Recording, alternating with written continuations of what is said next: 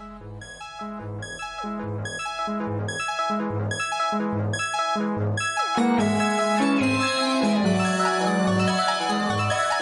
yo soy Juliet Vampire. Hola, yo soy El Contreras. Giant Metal Roboto.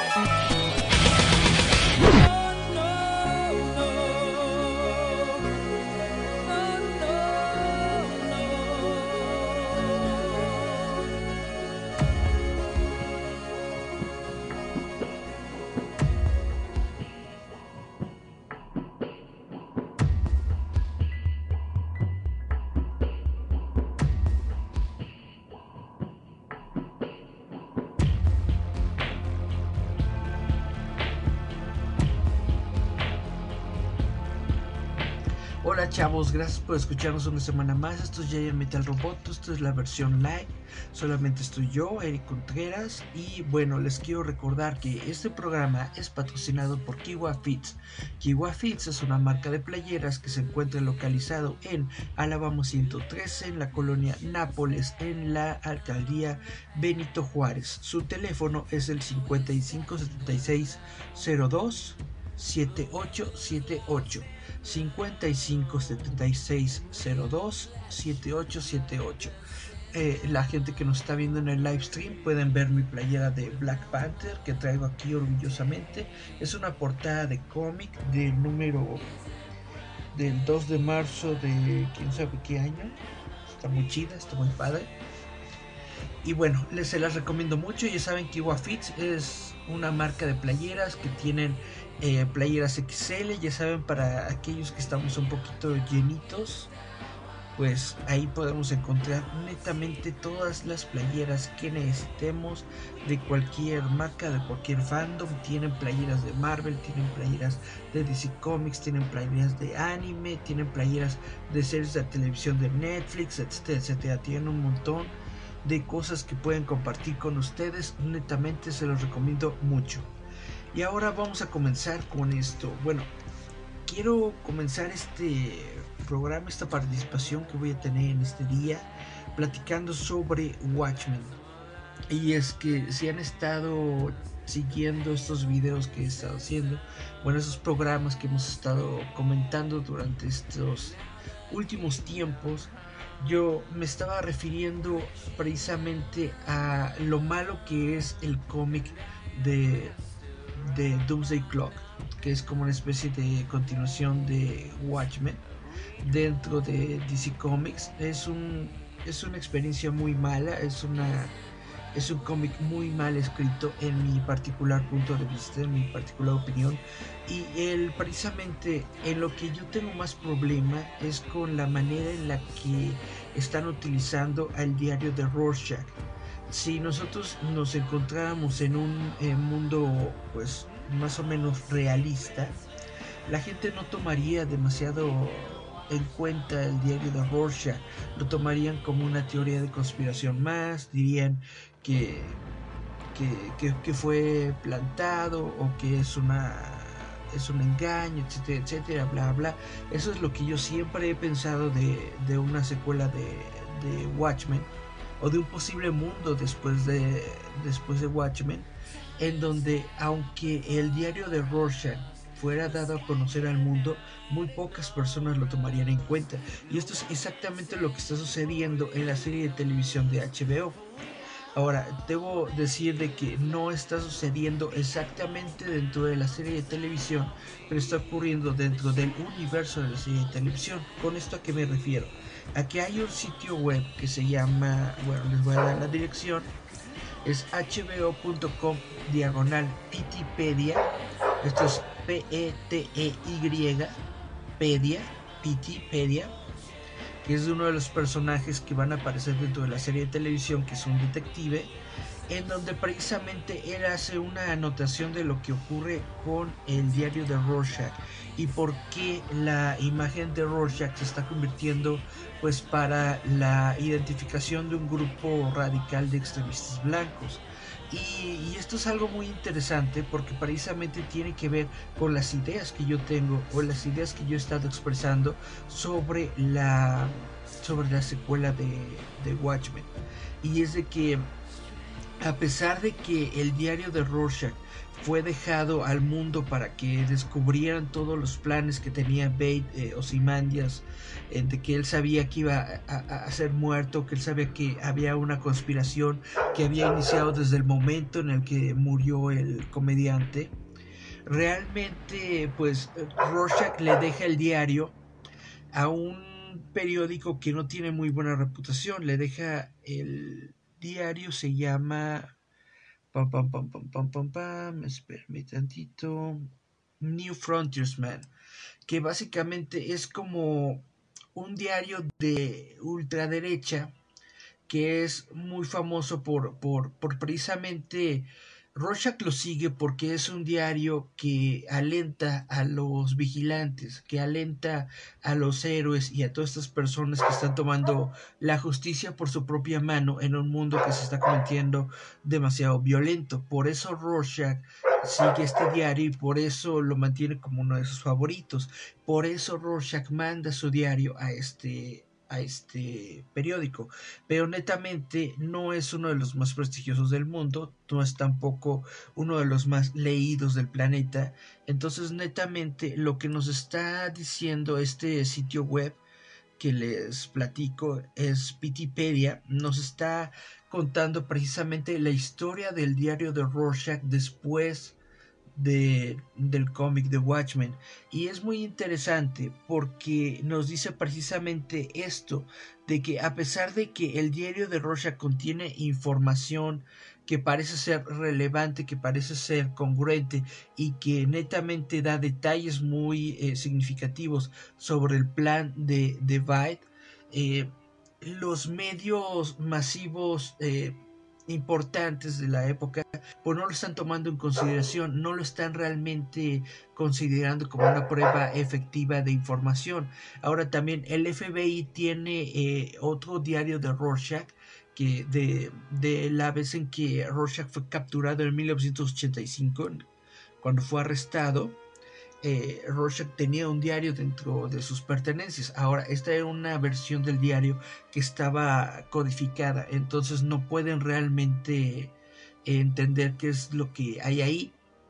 Ahora, si se compara la, letra y la forma de, de, hacerse un diario con el otro, evidentemente se van a dar cuenta de que sí es eh, original, que es auténtico. Sin embargo, el FBI tiene eh, pues cerrados estos archivos sobre Rorschach y no quiere dar a conocer el diario original, el diario que se sabe que es el diario de Rorschach auténtico, no se quiere dar a conocer para que sea comparado con el diario de Rorschach que tiene el New Frontiersman. Ahora, eh, de acuerdo con la historia que se ha dado de, de justificación del diario de Rorschach dentro de la serie de televisión de Watchmen, se dice que el periódico de New, The New Frontiersman está, este, bueno, es, tiene al editor Héctor Godfrey. Héctor Godfrey es un racista, netamente, es una persona a la que le gusta adorar al Ku Klux Klan, es una persona que dice preservar la cultura americana, es una persona que ha este, luchado por, la, por los vigilantes enmascarados, como les había dicho, es una de las cuestiones por las que Rorschach seguía a este diario. Sin embargo, él le tira mucha piedra, a, por ejemplo, a Ozymandias, porque considera a Ozymandias un héroe liberal. Ahora, Godfrey durante, desde el momento en el que encontraron el diario de Rorschach en la pila de documentos que tenían, Godfrey ha intentado varias veces confirmar la autenticidad del diario de Rorschach tratando de encontrar acceso al primer diario de Rorschach para compararlos, pero el gobierno no lo, ha, no lo ha permitido, no lo ha dejado, y de todas formas, el 21 de marzo de 1986, dentro de la historia ficticia, eh, el diario netamente decidió comenzar a publicar extractos del diario de Rorschach. Ahora, eh, muchas personas literalmente tomaron los eh, extractos del diario de Rorschach como ficción o como los escritos de un lunático si si son netamente del verdadero Rorschach que es de Walter Kovacs, lo están tomando como una persona que estaba loco y no como realmente alguien con credibilidad y con realmente la sensibilidad de tener todo este plan eh, listo y hecho y básicamente desmenuzado para que la gente lo viera y, lo diera a conocer. La gente no está creyendo en el diario de Rorschach. Em, aunque el diario manifiesta muchas, muchas cuestiones que netamente lo hacen creíble, como que el diario obviamente sabe que Eddie Blake era el, era el comediante, Godfrey no ha podido probar que es real, también eh, no, ha no, ha podido probar que eh, la explosión del pulpo gigante en, en, la ciudad de Nueva York fue realmente un, pues que fue una, un, fiasco, un plan de, de Osimandias, no podido probarlo netamente y por eso pues la gente no lo está creyendo. Ahora, hay varias partes que mucha gente no puede, no puede entender las acusaciones o les parecen netamente imposible de creer como que Adrian Byte, que es un filantropista, que es la persona más eh, inteligente del planeta, que es un superhéroe, que es un, eh, una persona de negocio muy exitosa, cómo va a ser él el responsable de haber matado al comediante, cómo va a ser el responsable de haberle dado cáncer a cientos de personas y cómo va a ser él el responsable de haber expulsado al doctor Manhattan del planeta Tierra son netamente eh, teorías de conspiración que se derivan del diario de Rorschach y que la gente no está creyendo netamente. Hay una parte de personas que sí lo creen y que lo están tomando básicamente como textos sagrados de la conspiración que está ocurriendo dentro del planeta, pero no todo el mundo lo toma de esta forma. Es como si viéramos el, el canal History. Hay un montón de personas que creen en el canal History, que creen en estas historias de de aliens y abducidos y de que y los originales, ¿no? La gente de la antigüedad que creó las pirámides y bla bla que todos son aliens, bla bla bla bla bla bla. Es muy interesante, es muy entretenido, pero netamente no tiene nada de contenido netamente histórico o netamente creíble y solamente lo toman como una como una pieza de, de entretenimiento. Así es como están tomando las notas del New Frontiersman y así es como están tomando el diario de Rorschach dentro de este universo que es exactamente lo que yo había dicho y lo que yo había predicho y lo que yo había estado diciendo sobre que, debería ocurrir en un mundo realista basado en, el mundo de Watchmen. El New Frontiersman no tiene credibilidad. Eh, Godfrey no tiene credibilidad y eh, el mismo Rorschach era considerado un paria, era considerado eh, pues un hostigador entonces, netamente, el diario de Rorschach, a pesar de que muestra toda la verdad de lo que ocurrió en el incidente alienígena, pues netamente no es creído por, por casi nadie. Y esta es una de las broncas que yo tengo con el cómic, porque en el cómic netamente el diario de Rorschach se convierte eh, en una fuente creíble y válida de, de, información al punto de que el nuevo gobierno el nuevo orden mundial que habían creado de paz para todo el mundo está al borde del colapso, nada más por tener ahí el diario de Rorschach y yo creo que netamente esto no es algo que ocurriría en el mundo real. Y bueno, eh, este es un esto es la, la, razón por la cual hay un grupo extremista de, de raza blanca que está tomando eh, la figura o la, la, cara de Rorschach como su, como su ícono, como su punta de alza, es precisamente por esto. Es uno de los grupos extremistas derivados de, del New Frontiersman o derivados de esta corriente ideológica del extremismo blanco que están tomando los diarios de Rorschach como realidad, como, como fuente creíble de información y entonces están creando este movimiento para oponerse a, a, a Byte, a, a, a Osimandias. Ahora, dentro del mundo de, de esta serie de televisión de Watchmen dentro del primer episodio nos están dando a entender que eh, para la gente común o para la gente normal, para el, gobierno de Estados Unidos ha dado a conocer que Ozymandias ha muerto, pero sabemos que Ozymandias no está muerto porque es interpretado por Jeremy Irons y porque aparece en varias escenas de la, de la serie de televisión. Entonces, ¿por qué fue declarado muerto si no está muerto? Hay una conspiración detrás de esto. Y entonces este grupo que toma a, a Rorschach como su ídolo, que se llaman los, los, los caballeros de no sé qué. Bueno, este grupo radical que está tomando a, Rorschach como ídolo netamente cree que, eh, que Byte sigue vivo, que Ozymandias sigue vivo y que todo es una gran conspiración del gobierno, que netamente eso es exactamente lo que está ocurriendo. Ahora, en, según la historia ficticia de esta serie de televisión, en 1992, eh, Bate hizo una Blue Wave, es, que es como una especie de evento de caridad para obtener fondos, para obtener donaciones, para crear el gobierno liberal que, quiere crear desde el, desde el final de, Watchmen, es decir, este gobierno centralizado, concreto, lleno de, paz y prosperidad para la humanidad, que esa es la, la finalidad de, de, de Osimandias al final.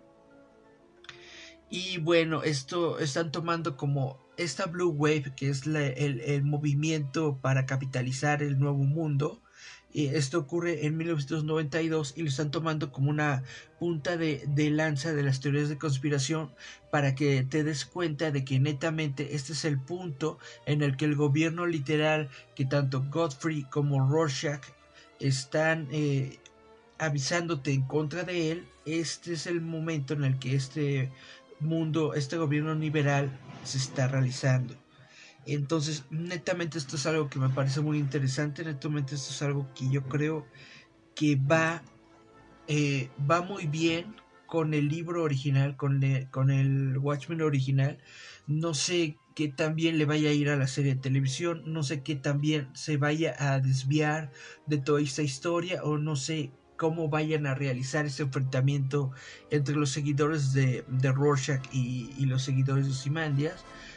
Pero bueno, esto netamente lo quería dar a conocer o, al menos quería platicar de ello porque siento que es algo muy interesante, es algo muy padre y muy cool que están realizando con respecto a el libro original de, de Watchmen, con respecto a la historia ficticia del, del diario de Rorschach y netamente siento que esto va muy bien muy de acuerdo con lo que debería ser una secuela de Watchmen. Eh, lo están haciendo un trabajo mínimo, mínimo está un poquito más estudiado este trabajo de HBO que el que hicieron en los cómics. Netamente, yo creo que Doomsday Clock es una porquería y la serie de Watchmen de HBO probablemente sea mucho mejor que Doomsday Clock.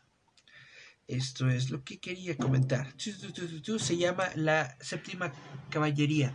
La séptima caballería es este grupo comandado por supremacistas blancos que toman a Rorschach como identidad y que están opuestos a las ideas de Osimandias.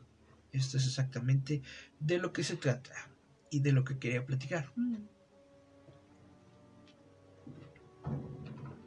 Ahora en otras noticias, nos acaban de revelar de que la película Ocus Pocus 2, ustedes se acuerdan de Ocus Pocus, que es esta película de, brujitas y bla bla, que es muy vista, de hecho, en repetición en estas fechas que es de Halloween y, Día de Muertos, bla bla, sobre todo en Estados Unidos, es una de esas películas que netamente la ponen siempre en la televisión, ¿no?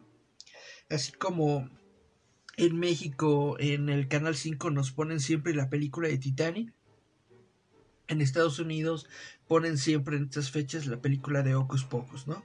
Pues resulta que ya hay confirmada una secuela que se va a desarrollar para la plataforma de Disney Plus. Esta secuela no se sabe si va a tener a las estrellas originales de la película de culto que se realizó en 1993, en donde estelarizaban Beth Midler, Kathy Najimy y Sarah Jessica Parker, que eran las tres eh, brujas estelares. Ahora no se sabe si netamente van a aparecer de nuevo o no en este proyecto, pero es muy interesante saber que eh, Mickey Mouse Disney está creando una secuela de esto. Y netamente es, es, algo muy interesante y es algo que deben hacer. Porque hay muchas peliculitas de, de género que se han convertido en películas de culto que netamente la gente sigue viendo y pues realizarle una secuela 25 años después, pues netamente es una muy buena idea. Yo creo que es uno de los proyectos que van a pegar muy bien en la plataforma de Disney Plus. Y bueno, vamos a escuchar un poco de musiquita para todos aquellos que nos están siguiendo. Vamos a escuchar música del soundtrack de Watchmen. Vamos a escuchar la canción The Times They Are Changing de Bob Dylan. All the times they are changing. Esa mira, que es precisamente del soundtrack de la primera película de Watchmen dirigida por, todos sabemos, de Zack Snyder. Vamos a escuchar esta rola porque la música de la película es muy, muy, muy buena. Y regresamos. Yeah. Intruders must be destroyed. Recuerden amigos, escuchar Giant Metal Roboto. Forwards. Come gather round people wherever you roam and admit that the waters around you have grown and accept it that soon you'll be drenched to the bone. If your time to you is worth saving, then you better start swimming or you'll sink like a stone. Or the times they are a changing.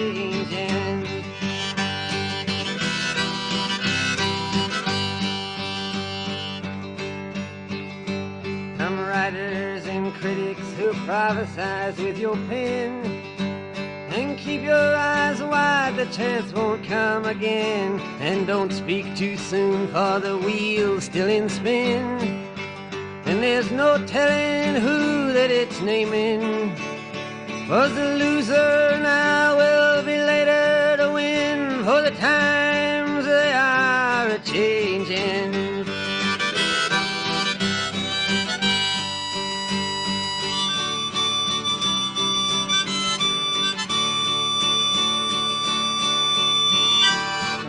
Senators, congressmen, please heed the call. Don't stand in the doorway, don't block up the hall, for he that gets hurt will be he who has stalled. The battle outside raging will soon shake your windows and rattle your walls, for the times they are a changing.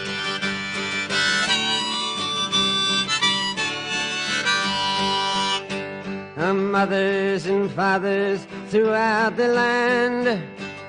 And don't criticize what you can't understand. Your sons and your daughters are beyond your command. Your old road is rapidly aging. Please get out of the new one if you can't lend your hand. For the times they are a changing.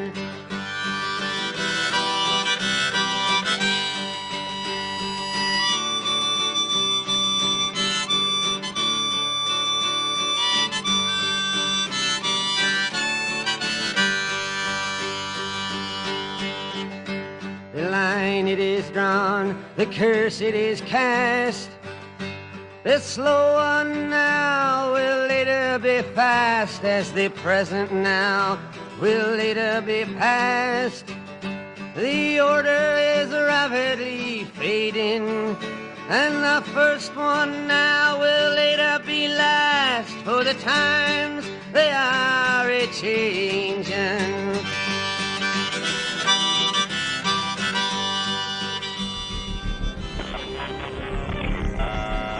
Y volvemos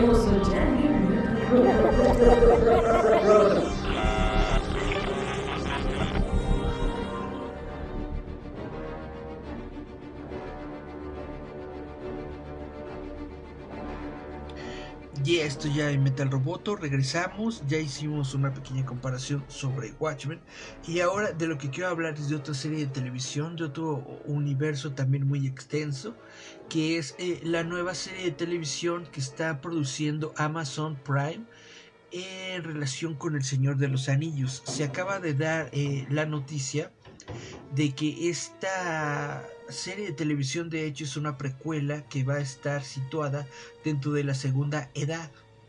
Ahora, para eh, algunos de ustedes que no, que no conozcan mucho sobre la segunda edad o sobre qué es lo que ocurre en estas historias de Tolkien, pues netamente, si vieron eh, El Señor de los Anillos, ahí aparecen algunas eh, escenas de la segunda edad, que es cuando mm, tienen la primer pelea con Sauron, cuando se crean los, los, anillos de poder, cuando Sauron eh, quiere conquistar este, la tierra, cuando se da la última alianza entre los, los seres de, la tierra, los humanos, bla, bla, los elfos, y deciden eh, destruir a, a, Sauron o logran al menos detenerlo por un tiempo antes de que fuera corrompido eh, por el anillo, bla, bla, bla, etcétera, etcétera voy a darle como una especie de lo básico de la segunda edad, ¿ok? Esto es una, una etapa que no está tan bien construida como lo de El Señor de los Anillos, porque todos los textos que tenemos fueron eh, lanzados póstumamente por el hijo de J.R. Tolkien, ya después de, de su muerte. Eh, muchas de las partes de lo que conocemos como la segunda edad se da a conocer en otros libros como por ejemplo el Silmarillion eh, pero no hay tantos detalles porque no hay una no es una historia tan bien plasmada como lo es el Señor de los Anillos que tiene su inicio su mitad y su final sino que son como ideas que tenía Tolkien sobre su universo que se conoce que, ocurrieron antes del Señor de los Anillos, pero no se sabe exactamente todo lo que ocurrió eh, durante esta época. Y por eso es muy interesante para una serie de, de televisión porque pues es una época que abarca muchos años. Es una época que abarca, según tengo entendido por aquí en las notitas, unos 2500 años, 3500 años. Ok. Es una época que abarca 3500 años. Esta edad inicia con eh, la, pelea por los Silmarils, que son unas joyas místicas. Eh, esto es el, momento en el que Morgoth es desterrado de Arda. Morgoth es como que el primer señor oscuro que tiene eh, este mundo. muchos elfos se, van a, a, las tierras, a las Undying Lands que es este lugar a donde Frodo y, Bilbo se van al final de, The Return of the King, que es donde se supone que es un lugar donde se van los elfos a descansar y es precisamente un lugar donde pues ellos se apartan del mundo y de sus de sus cosas. En la segunda edad es como les digo, cuando Sauron eh, comienza a consolidar su poder. Este es el momento cuando Morgoth eh, sale de, del mundo o es este es, eh, eh, es, sacado del mundo hay como un vacío de poder que trata de llenar Sauron. Él lleva a la creación de los anillos de poder como todos sabemos que fueron creados por un por un señor elfo llamado Cele Celebrimbor. Cuando eh, él e, es muy tarde para descubrir este, las intenciones que tiene Sauron con los siete anillos de poder y el anillo único. Ya para cuando los construye, pues ya este, Sauron básicamente se hace con el poder necesario para, para regir la Tierra Media. Bueno, eh, eh, es un periodo muy interesante, no los voy a aburrir con todos los detalles que ocurren durante esta época, pero netamente es un momento decisivo dentro de la dentro de la historia del Señor de los Anillos y netamente es muy interesante que hagan una serie de precuela en este tiempo. Probablemente, bueno, a mí me gustaría mucho ver esa esa batalla, ¿no? Esa primera batalla eh, contra Sauron, cómo lo derrotan y básicamente ver ese, ese clip que aparece dentro de las películas del Señor de los Anillos, pero extendido, ¿no? Una batalla épica que te ocupe unos 3, 4 episodios. Estaría muy padre que así lo hicieran. Y si no lo hacen, pues espero que lo que sea que hagan con esta serie de televisión, con este eh, periodo de la, de la historia, vaya a ser muy interesante. Si hacen la batalla, pueden traer, por ejemplo, a actores como Hugo Webbing o como, como Kate Blanchett, que son eh, elfos, pues pueden volver a aparecer para recrear a sus personajes, etcétera, etcétera. Eh, pueden hacer este, la, la, creación de los anillos de poder, etcétera. Pueden hacer un montón de cosas muy interesantes en esta serie de televisión. Entonces vamos a ver cuando salga, vamos a ver de qué se trata y ojalá sea algo muy chido. Netamente es algo que me está llamando la atención, que creo que es algo muy interesante y que vamos a ver en las próximas fechas. Chu, chu, chu, chu. Pasando a nuevas noticias, nos vamos a ir con Star Wars. Saben que se dio a conocer el lunes pasado el nuevo tráiler de Star Wars, el ascenso de Skywalker se dio a conocer. Vimos algunas escenas muy interesantes. Vimos a Lando Calrissian en, en, una base de la resistencia.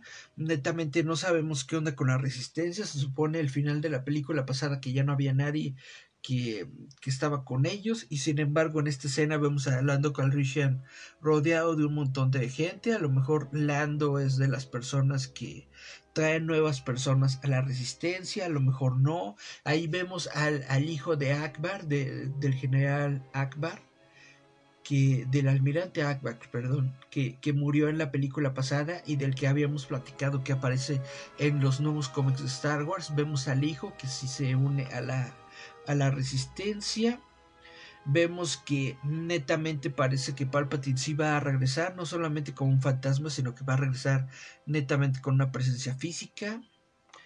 Y bueno, hay muchas, eh, hay muchas escenas padres de Rey en la segunda estrella de la muerte. Netamente, e, e, es algo que eh, visualmente yo sé por qué lo ocupan. Visualmente se ve muy padre, muy chido que esté eh, la sala del trono de la, de la, de la estrella de la muerte. Exactamente tal cual como lo vimos en el regreso del Jedi, obviamente en ruinas porque la estrella de la muerte explotó. Yo sé por qué visualmente utilizan ese escenario, pero de una manera lógica no sabemos por qué sobrevivió si se supone cuando vimos el regreso del Jedi todo eso explotó así, netamente en chispas y en pedacitos, netamente no tengo idea de cómo es que pudo haber sobrevivido tanto y tanto y tanto pedazos de la, de la estrella de la muerte intactos o al mínimo suficientemente reconocibles para poder utilizarlos en la película. O sea, sé por qué utilizaron el escenario, porque es un escenario muy icónico, es un escenario muy padre, pero netamente es un salto de lógica, al menos para mí es un salto de lógica muy grande, pensar que ese tipo de escenarios hayan sobrevivido a la explosión de la estrella y la muerte. Pero se ve muy padre, tengo que decir que sí se ve muy padre. El diseño está basado en eh, conceptos originales de Ralph McQuire. Ah, este es un. Es que hay dos tronos. Está el trono de Return of the Jedi y hay un trono como que tiene como unas.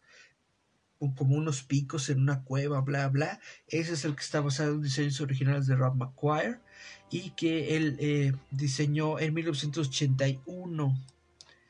Eh, netamente J.J. Abrams le está dando mucho a la, a la nostalgia en esta película.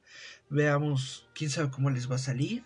Ahora, eh, aparece una, una, escena que a mí me está causando mucho, mucho problema, que es lo de Citripio. Parece que Citripio se está eh, despidiendo de sus amigos y tú dices, ¿cuáles amigos? Si todos los con los que él había convivido pues prácticamente están muertos, ¿no? Ya no aparece nadie más que Artudito y Chewbacca en esa escena, pero bueno, parece que le van a hacer algo así tripio. Yo estoy pensando que a lo mejor van a modificarlo o hacer algo para que ese tripio les cuente todas las precuelas que probablemente están en su memoria pero que no se han dado a, a, conocer o algún otro tipo de información que le puedan sacar a Tripio que esté por ahí este, metida. Pero bueno, básicamente nos están dando a entender que Tripio va a morir. También nos están dando a entender de que el halcón milenario ya va, va a, chupar faros. Aunque quién sabe, porque se supone que este, esta atracción de Galaxy's Edge que se encuentra en Disneylandia es, es precisamente entre estas películas, es entre la, el episodio 8 y el episodio 9. Entonces, quién sabe, who knows, who knows, who knows. Se ve muy padre el, el tráiler. Bueno, pasando a otras noticias de, de, Star Wars, se acaba de dar a conocer eh, una portada del cómic de Star Wars en donde vemos a Ben Solo peleando con los Knights of Ren, con los Caballeros de Ren, junto a Luke Skywalker. Esto se ha convertido como en una mini polémica porque netamente no sabemos nada sobre los Caballeros de Ren. La gente pensaba que Kylo Ren había creado los Caballeros de Ren como sus seguidores, pero resulta que no, los Caballeros de Ren son, son portadores de la fuerza que no están ni con el lado de la luz ni con el lado oscuro, son simplemente personas que utilizan a la fuerza y que eh, aparentemente están más del lado oscuro que, que del otro. Eh, se pensaba, se creía que Kylo Ren eh, era, era parte de ellos, que habían sido eh, fundados al mismo tiempo, pero parece que no. Eh, y al menos como lo muestra esta portada, en algún momento los caballeros de Ren se pelearon con, con el buen Kilo cuando era Ben Solo y Luke Skywalker. Entonces netamente esperemos también que en esta nueva película, en el episodio 9, JJ Abrams nos pueda dar un poco más de información sobre los caballeros de Ren y sobre todas estas cosas que están eh, dentro del universo de Star Wars que todavía no se han dado a conocer bien a bien y pues que queremos saber, ¿no? Voy a dar un poco de... Bueno. Vamos a dejar Star Wars por un momento y nos vamos a ir con Marvel. Bueno, esta, esta otra nota que les voy a platicar también tiene que ver con un poco de Star Wars. Ustedes recordarán que en, en, programas pasados hemos platicado de esto. He platicado de esto. De que Kevin Feige ya tiene un nuevo trabajo dentro de Marvel. Ahora es el Chief Creative Officer en Marvel. Es decir, de que no solamente está él dentro de Marvel Studios, sino que él se va a encargar de todas las eh, licencias creativas dentro de los dentro de Marvel Marvel por completo. Marvel Comics Marvel eh, Studios Marvel Televisión todo Marvel. Y bueno, esto ha creado varias dudas de si eh, Kevin Feige va a dejar de estar involucrado dentro de las nuevas películas que se aproximan eh, de la fase 4 de los estudios eh, Marvel. ¿Y qué va a pasar? Porque hay muchas personas o hay muchos rumores que dicen que hay una promoción para él dentro de, dentro de, Star Wars. Es decir, hay muchas personas que están diciendo que Kevin Feige probablemente va a ser la persona que va a estar eh, comandando las nuevas películas y proyectos de Star Wars después de, Kathleen Kennedy. Ahora, Kathleen Kennedy todavía tiene un contrato por 3, 4 años, una onda así, pero se dicen en los chismes, en los rumores de que Kevin Feige es el que va a tomar las riendas de, de Star Wars. Entonces durante esta semana hubo una entrevista que se le realizó a uno de los... Eh, al, productor ejecutivo de Avengers Endgame, eh, Tim Tran, en donde le preguntaron qué onda con Kevin Feige, ya no va a dejar, va a dejar de estar en los estudios Marvel y todo esto, y él netamente dijo de que las relaciones y eh, la cantidad de, vaya, de, de involvement, ¿cómo se dice en español? De, de responsabilidades que va a tener Kevin Feige dentro de los estudios Marvel siguen igual. Él todavía se encarga del día al día, de las relaciones día a día que tienen los estudios Marvel. Él todavía se encarga de checar los proyectos y de desarrollarlos. Y que, bueno, básicamente su labor dentro de los estudios Marvel sigue normal y sigue sin cambiar. A pesar de que ahora tiene pues una nueva responsabilidad dentro de Marvel en general. Ahora, vamos a recordar que Kevin Feige ha sido la persona que ha dirigido al éxito al, MCU, al, universo cinematográfico de Marvel desde sus orígenes hasta eh, las últimas películas. Han sido 10 años, 11 años de producir éxitos, de recaudar 22 billones de dólares en las taquillas mundiales y pues él es la persona que se encuentra en estos momentos a la cabeza de la fase 4, que incluye tanto películas como series de televisión eh, para la plataforma de Disney Plus. Entonces, netamente, Kevin Feige es una eh, figura muy importante, muy importante dentro de Marvel Studios y netamente al menos lo que se dice va a seguir siendo una figura muy importante dentro de los estudios, a pesar de que haya sido ascendido y de que tenga otras responsabilidades dentro de Marvel que no tengan que ver con las películas, de que todavía está ahí metido en todo esto.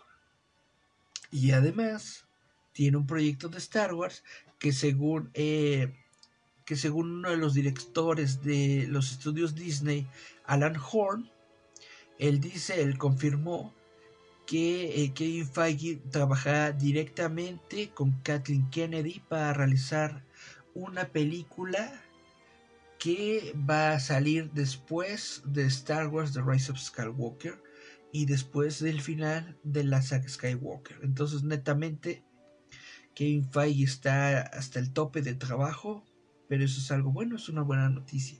Esperemos que le vaya muy bien.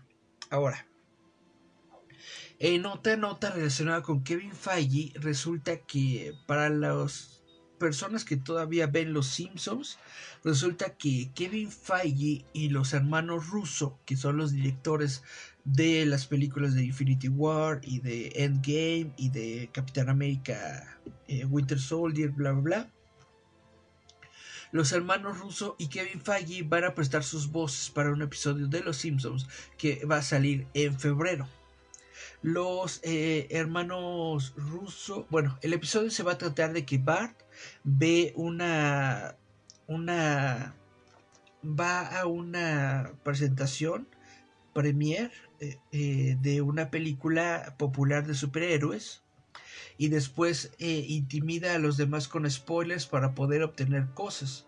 Kevin Feige va a ser el villano del episodio y bueno, ah, perdón, va a ser el villano en esta película que, ve Bart Simpson, mientras que Joy y Anthony Russo van a ser ejecutivos tratando de detener a Bart de que dé spoilers de la película. Esto es algo, pues, metagracioso porque nosotros sabemos que precisamente los hermanos rusos son conocidos por eh, pedirle al, público y a las personas que no spoileen las películas de los Avengers. Ellos fueron los que crearon esta campaña. Creo que fue en, en, Infinity War fue esta campaña de de no mm, no, no divulgues el secreto, una onda así. Bueno, en Endgame fue la campaña de Don't Spoil de Endgame, bla bla bla. Ah, no creo cómo era la primera campaña de, Infinity War. Pero netamente, estos son los, los hermanos rusos. Son muy famosos por pedirle a la gente que no spoilee las películas. Entonces, básicamente, este es el papel que van a tener. El episodio de Los Simpsons, en donde van a salir todas estas voces, va a ser lanzado el 23 de febrero del próximo año, del 2020. Y ahorita les voy a dar otra nota relacionada con los estudios Disney. Nada más tomo un traguito de agua.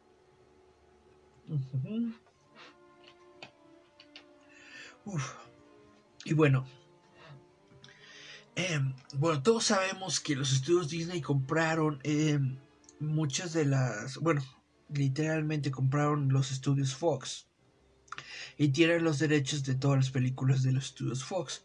Ahora, en los Estados Unidos hay muchas cadenas de cine pequeñas, que no son las, las grandes cadenas comerciales, que se dedican a pasar películas viejitas.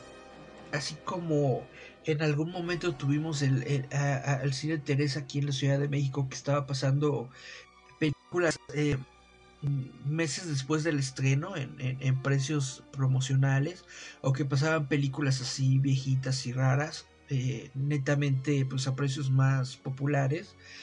De esta misma manera hay varias cadenas de cine en los Estados Unidos que se dedican a pasar películas clásicas. Uno de estos ejemplos por ejemplo es la de Rocky Horror Horror Show. ¿cómo se llama la película?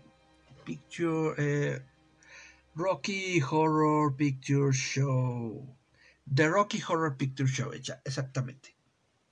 Que e- es una película precisamente de que ya tiene un, eh, un seguimiento de culto porque se eh, proyecta en varias salas de, de cine de los Estados Unidos, sobre todo en un circuito nocturno, en donde a la gente se le invita a ir disfrazada, en donde ellos este, van, actúan escenas de la película, se ponen a bailar en algunas escenas de baile, se ponen a cantar, etcétera, etcétera, interactúan con una película y lo convierten en todo un evento, ¿no? El, el ir a ver las películas de Rocky Horror Picture Show.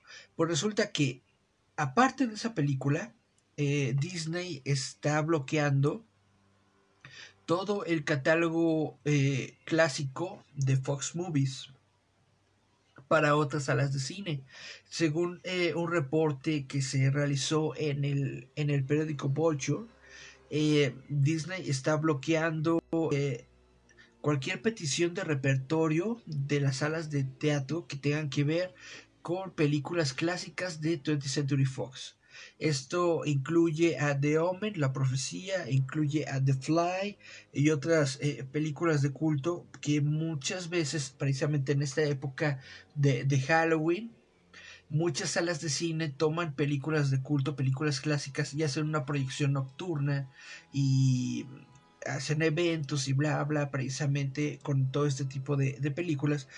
Pero eh, eh, netamente en específico las películas clásicas de 20th Century Fox están siendo baneadas por Disney. Eh, Disney dice que solamente eh, oficialmente solamente se le da permiso a instituciones no gubernamentales como museos que tengan copias de la película. Por ejemplo el Museo de Arte Moderno en Nueva York lanza está, está pasando Steamboat Willie está pasando Skeleton Dance, que son dos cortometrajes de Walt Disney eh, de los principios de la época de Walt Disney, ¿no? De sus trabajos de los años 30, 40. Pero netamente para otro tipo de, de, de funciones están negando completamente las funciones. Ahora, esto, según lo que tengo entendido, esto no está ocurriendo en México, porque en México, al menos en lo que yo he estado viendo o en lo que han estado comentando algunos, en lo que han estado comentando algunas personas, sobre todo en Facebook lo he visto, de que ha habido funciones en en cines me parece que es Cinemex en donde han estado pasando películas clásicas y precisamente una de las películas que han pasado es La Profecía. Entonces creo que en México no está esta restricción de películas clásicas de Fox, pero en Estados Unidos sí. ¿Por qué lo está haciendo? ¿Por qué lo está realizando? Quién sabe, no tenemos idea de qué es lo que está pasando con Disney o qué es lo que está planeando con estas películas clásicas. Pero hay este, varias cadenas de cine, como por ejemplo el Teatro Río, que están lanzando estas estos comentarios en contra de Disney por detener la, el lanzamiento de películas clásicas. La única que se, que se ha salvado es la de, la de Rocky, porque netamente, según dice la fuente, eh, probablemente Disney no quiere que la gente reaccione mal si le quitan a su película de culto, pues que netamente como les estoy platicando se ha convertido en todo un evento a la que la gente va.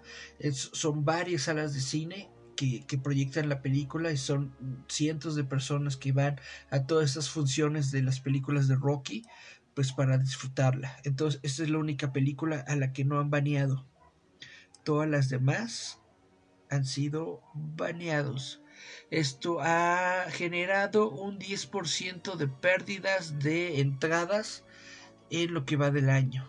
Es lo que reporta el sitio de Vulture.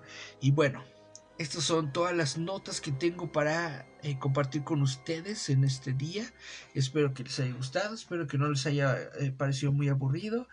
Les recuerdo de nuevo que este programa está patrocinado por Kiwa Fits. Kiwa Fits es una marca de playeras de varios temas como Harry Potter, cómics, Marvel, anime, etcétera. Las playeras que ustedes quieran del tema que ustedes quieran las pueden encontrar en Alabama 113 en la colonia Nápoles en la alcaldía Benito Juárez. Les dejo un teléfono 557602 7878. 5576027878 es el teléfono al que se pueden comunicar para saber más sobre estas playeras. Eh, en redes sociales los pueden encontrar como Kiwa Fits eh, MX. Les deletreo es K-I-W-A F-I-T-S-M-X. KiwaFitsMX, así lo encuentran en Instagram, lo encuentran así en Facebook. Ahí pueden ver todo su catálogo de playeras y pueden checar todas las cosas chidas que están eh, vendiendo. Se los recomendamos mucho. KiwaFits. Gracias por escucharnos. Recuerden que este programa en audio lo pueden escuchar todos los domingos en las plataformas de Spotify, Google Podcast, Apple Podcast, en Anchor FM, en, en iBox, perdón, en Radio Public y en Breaker. Muchas gracias por estar con nosotros. Gracias por escucharnos una semana más. Nos vemos. Bye, bye, bye.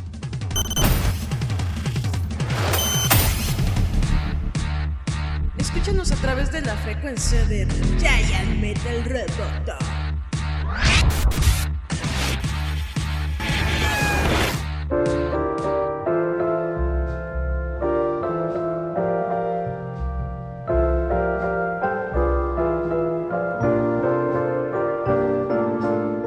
Unforgettable.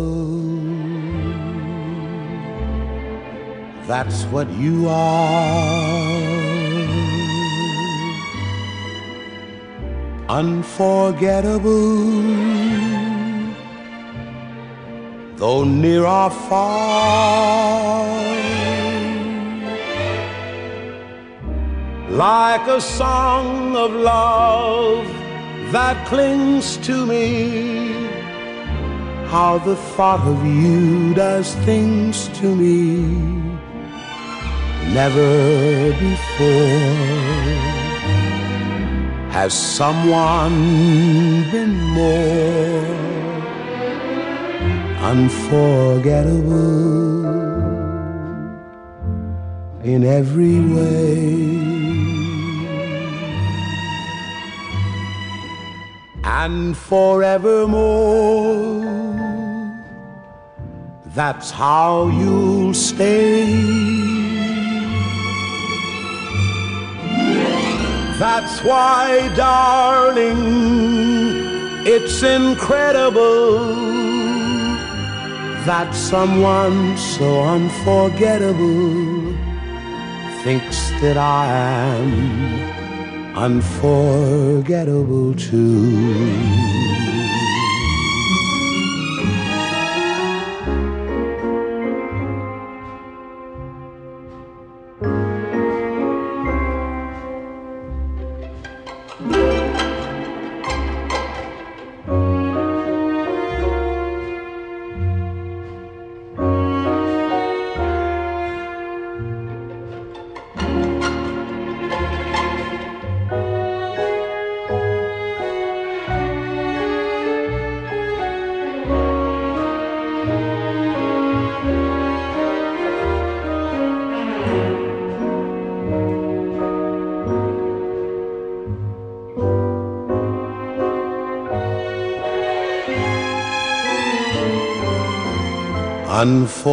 Unforgettable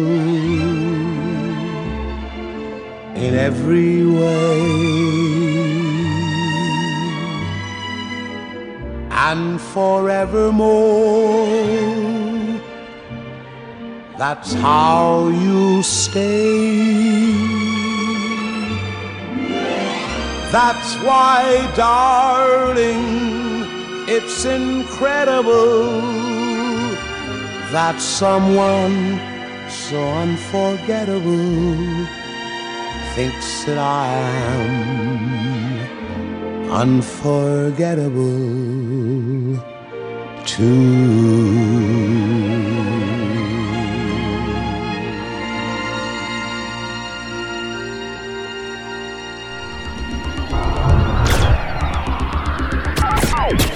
Estás escuchando Giant Metal Roboto.